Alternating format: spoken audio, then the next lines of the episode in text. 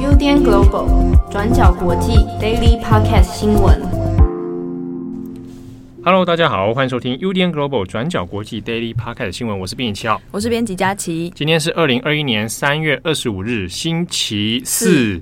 好，编辑七号回来了。啊，这个收听率就会大幅的下降，是吗？我以为是大幅上升。哎，没有没有没有没有，你有没有发现，只要是你跟慧仪主持的话，Daily Podcast 那一天的收听率就会比较好。你是在挖坑给我跳，是不是？没有没有没有，怎么会挖坑？不是我不用我挖，都是听友挖的。我连自己的节目都快自己都快听不下去。啊，怎么又是这个男的？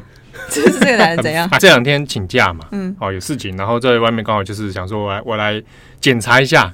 编辑佳琪跟慧仪有没有如实的在完成 Daily Podcast，然后就播放，嗯，哦，播放之后呢，就哎发现好像比较好听哎，哎都没有提到你啊，你有觉得很失落？干嘛？嘛提到我？就是提到不需要啊，缺席的同事不不需要，好吧？啊，那也有很多听友有来回馈说，哎，终于又又换回两人组合了，对啊，我们就是偶尔看看状况哈，不一定，有时候他们俩一起搭配啊，有时候我来搭配。那有一天会是我跟郑红录 Daily 吗？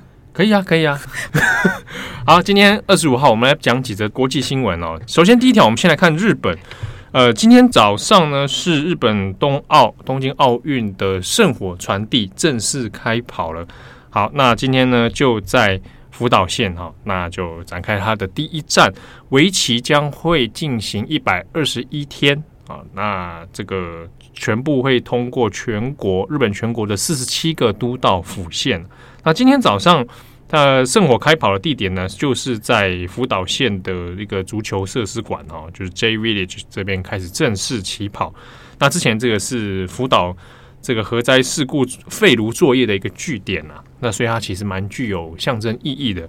不过呢，今天早上这个冬奥圣火的事情，其实也有一点点几个地方出了一些差错。哦那其实第一个呢，是在于它的直播画质啊。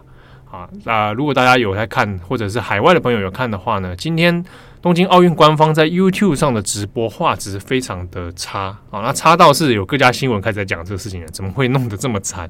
那差大概我大概三百六十几 P 而已吧。那你可以去看他频道上面，就是连人物致辞的轮廓其实都看不清楚。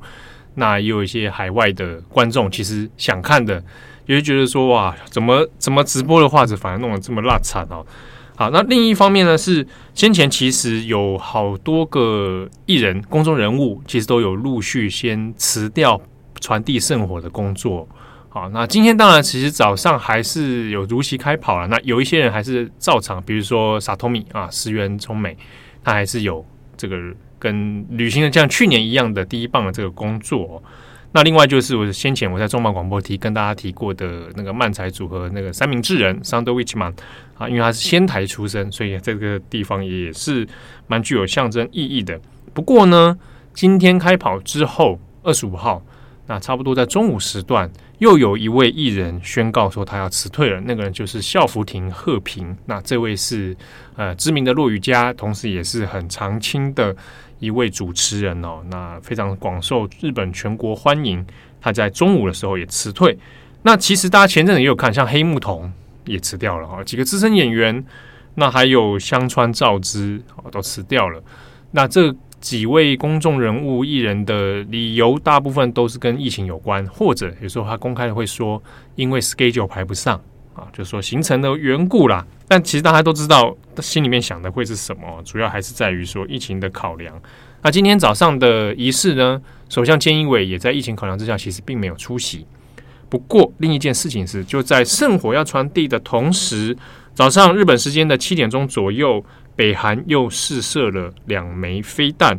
好，那根据日本防卫省的说法，这一次射的呢，呃，它的高度跟距离其实都比较小，比较短哦，是短距离的弹道飞弹。那它的高度大概未满一百公尺，那距离呢也不到四百五十公里哦。好，那它的这个长距离，它还有它的飞翔高度，其实比过去试射的都相对是比较低的。那这是今年第一次北韩又再度试射飞弹，那又。在这个敏感的时刻，就是奥运圣火在传递的时候，其实它的象征意义也是蛮大的哈。所以几家呃，包含早上首相菅义伟有出来出面谴责说啊，这个事情当然还是威胁了区域和平的安全哦。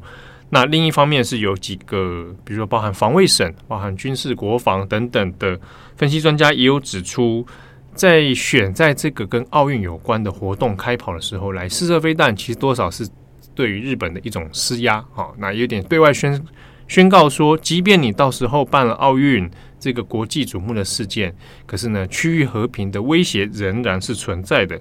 那作为日后谈判的一个筹码，那另一方面也是对于先前美国这个布林肯不是有到日本、韩国这边来做一些会面吗？那那也针对这个事情做了回应哦。好，那下一则我们再来看美国。在周三的时候呢，就是拜登政府他们又通过了新的一项人事任命案，就是呢由参议院投票通过，正式任命了一个叫做瑞秋莱文的医生，由他来担任美国卫生及公共服务部的助理部长。那这个助理部长呢，在他的上面还有副部长跟部长，也就是说，瑞秋莱文他将会成为美国的公共医疗决策中第三高阶的官员。因为呢，瑞秋莱文他同时也是一位跨性别者，那因此拜登的这一项人事任命案呢，就变成了现阶段在美国历史上最高阶的一个跨性别官员。预计瑞秋莱文就会在这一周正式就职了。这位瑞秋莱文呢，他自己原本是在担任宾州的卫生局长，主要会被提名的原因呢，是因为他在防疫期间对于宾州的整体防疫政策有很大的功劳，那也因此得到民主党人的欣赏，那进而提名。那另外，在担任卫生局长之前，瑞秋莱文他自己也是一位儿科医生，所以呢，在这次听证会投票的时候，就有一些小插曲。根据《华盛顿邮报》报道，在投票的过程中呢，他自己是以四十八对五十二票通过的，因为共和党人就有两位参议员自己就跑票来支持他的任命案。那另外，在听证会的过程中，有一位共和党的参议员兰德保罗，他也询问了莱文一个比较刁难的问题。因为兰德保罗他自己原本也是一位医师，他就询问瑞秋莱文说：“你是不是支持未成年的青少年就直接进行跨性别的治疗跟性别置换手术呢？”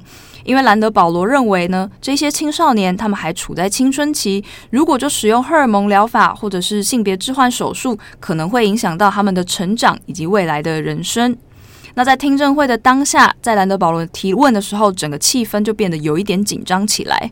那在回答兰德保罗这个比较刁难的问题的时候呢，莱文他就直接说，以现阶段的医疗评估角度来看，对待未成年人的跨性别治疗是相当复杂的，你必须要考虑到各种问题。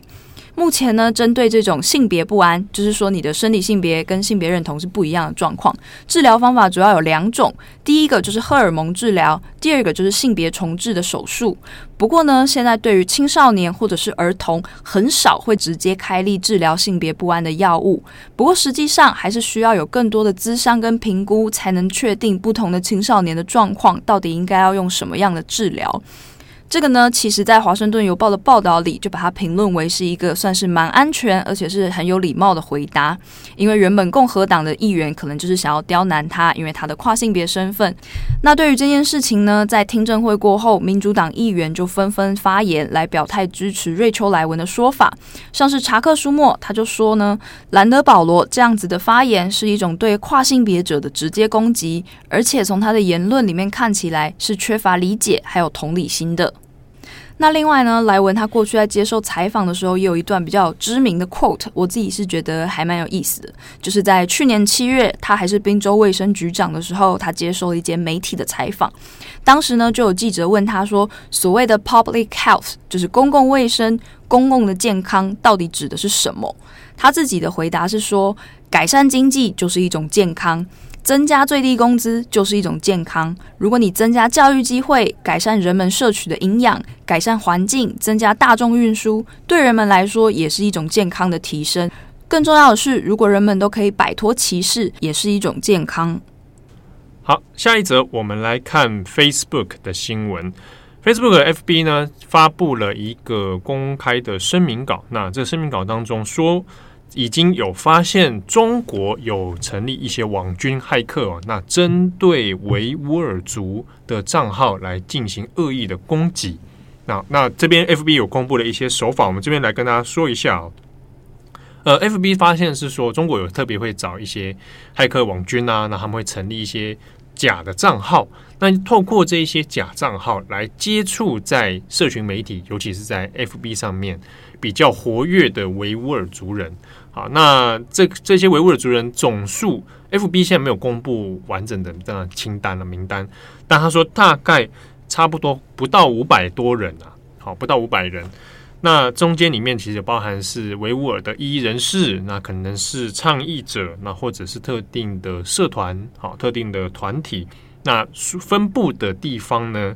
除了就是在土耳其啊，土耳其的话是很多维吾尔人流亡维吾尔人呢会在的地方，那还有哈萨克、美国、叙利亚、那加拿大、澳洲等等，所以遍布的地区还蛮多的。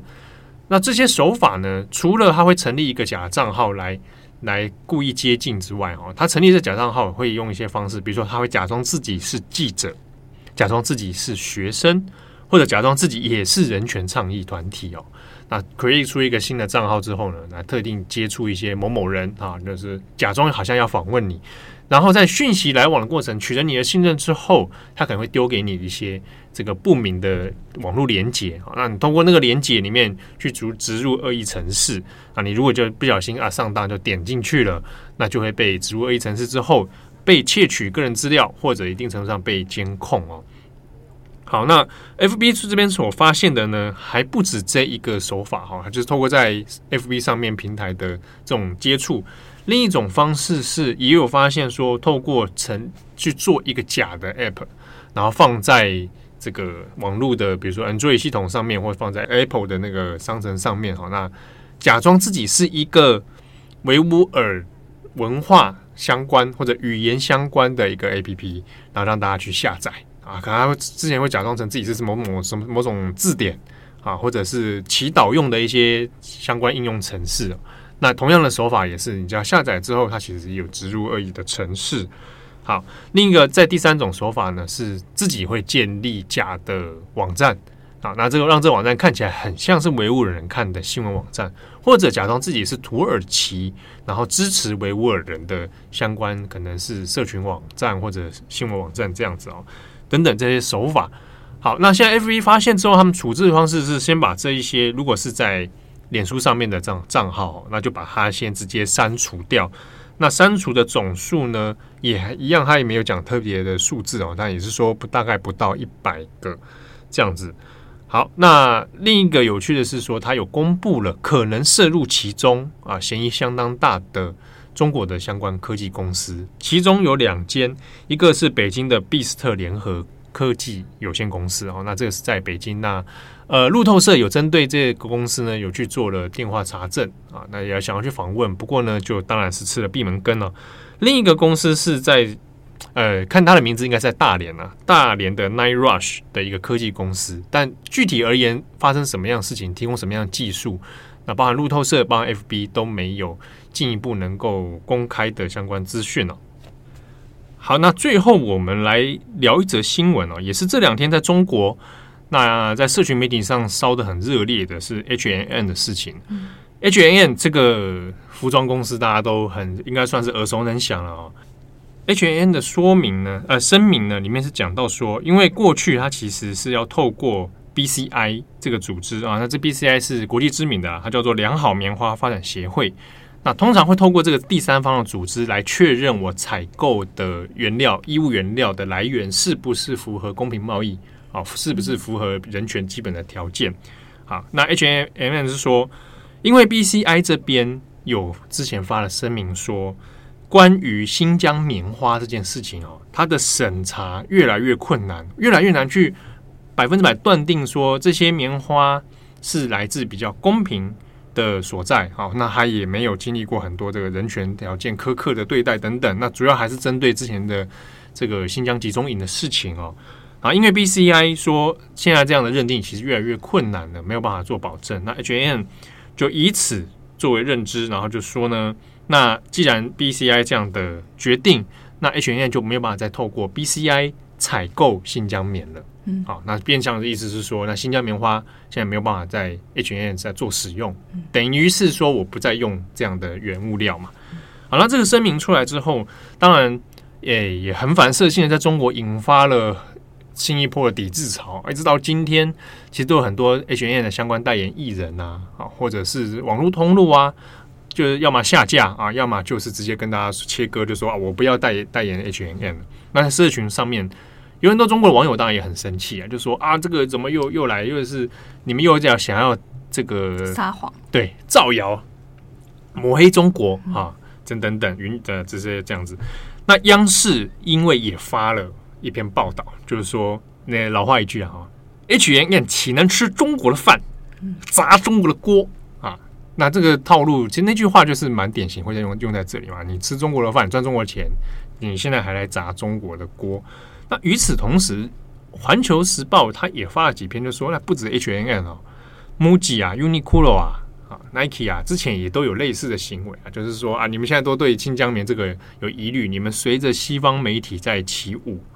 好，H&M 的抵制现在在中国就变得非常的这呃，变得很很严上啊。讲言上会不会有听友说我什么用词不精确？我刚刚突然自己生气，言上就言上，打脸 啊，打脸我是比较少用了，打脸是真的。不是很好用。那那天到底谁讲打脸？我猜是你啊！屁嘞！应该不是我，不是我。你看你讲屁嘞，你等下又要被投诉。那我猜是慧仪讲的。算了，不是。炎上应该还可以啦。好了，我们那我们尽量不要用言上。讲日本新闻，我们再用言上。好好。OK，那这在中国当然就变得非常炎烧了哈。炎烧比炎上好是吧？比较文学。好，那中国外交部当然也也有动作是蛮大的，就是反，就是直接就反反驳了，就说。还是讲了一句话，说新疆的强迫劳动是彻头彻尾的谎言。那他说了一句说，说新疆企业发展的怎么样，劳动者过得怎么样，新疆人民最有发言权。奉劝相关人士到新疆去走一走，看一看，就会有公正客观的评价，不会被谣言蛊惑。大家你去看那个中国底下网友的留言，类似的都是说，你又没去新疆啊，你们不要造谣啊，你去新疆走一走，就是新疆过得多美好。看这个之后，我每次都会觉得很怪，嗯，讲的好像你们都去过新疆一样，嗯，你中你在底下留言的人，你哪几个？你跟我说你去新疆，而且去的看得到的东西是真的可可以作为评断的，对啊。其实外交部中国外交部讲这话本身很矛盾啊，他都会说你们这些西方的企业媒体不要那么乱讲，你要去新疆走一走，去看一看。哦，我现在重点就是现在我要说我要去看，我要去走，你还不让我去，欸，嗯。之前就有现在几几个记者团就有讲说，我现在要去，你还不让我去，我要去做采访，好啊，你真的说让我去看一看，好啊，我让我去啊，啊，结果你又不让不发签证，然后你也不带我去看真正可以去采访的地方，那就很怪嘛。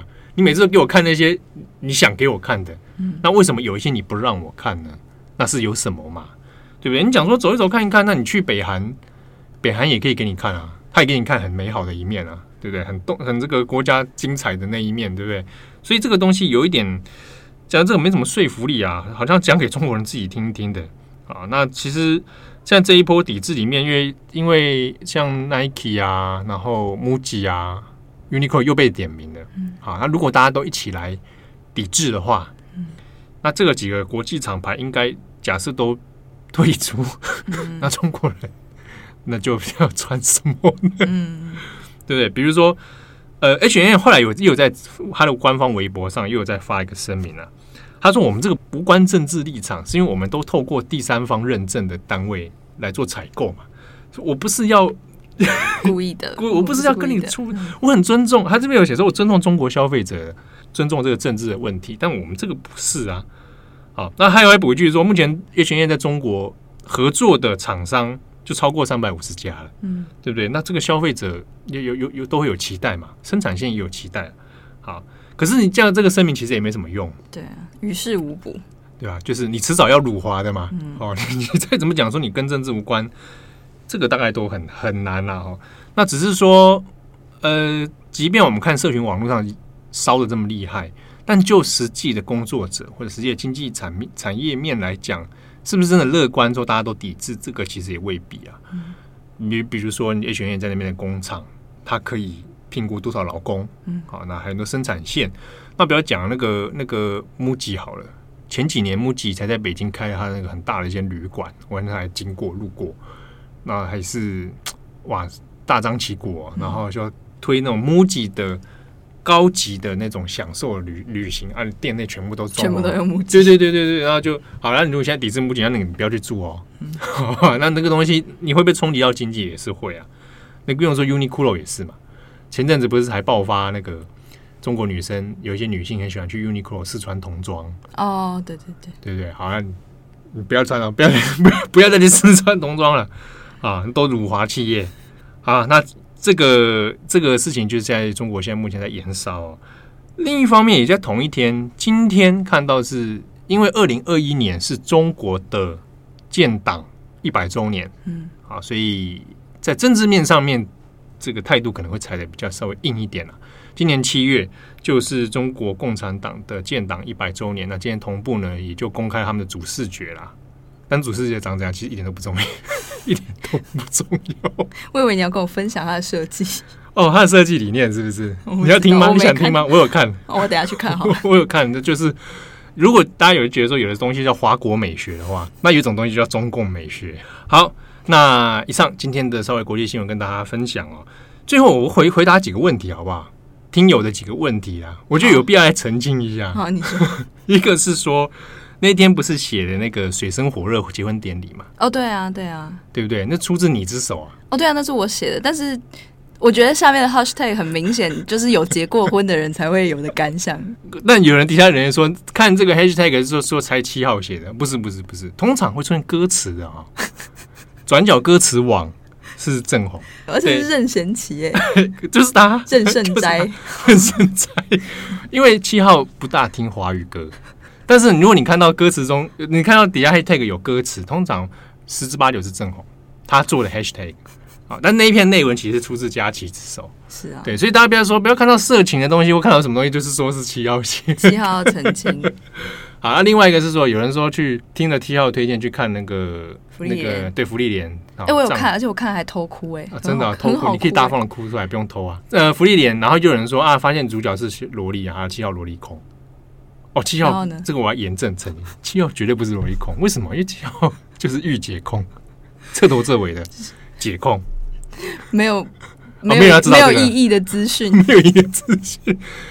而且那个漫画当中，那个妖精活了那么久，他严格上来讲，他不是萝莉啦，内心是御姐，内心是爸爸爸，日文的欧巴桑的爸爸，哦、老婆婆、嗯。对对对对对。啊，以上几个没有用的小知识回应给大家。好，感谢大家收听，我是编辑七号，我是编辑佳琪，我们下次见，拜拜。感谢大家的收听，想知道更多深度国际新闻，请上网搜寻 Udan Global 转角国际。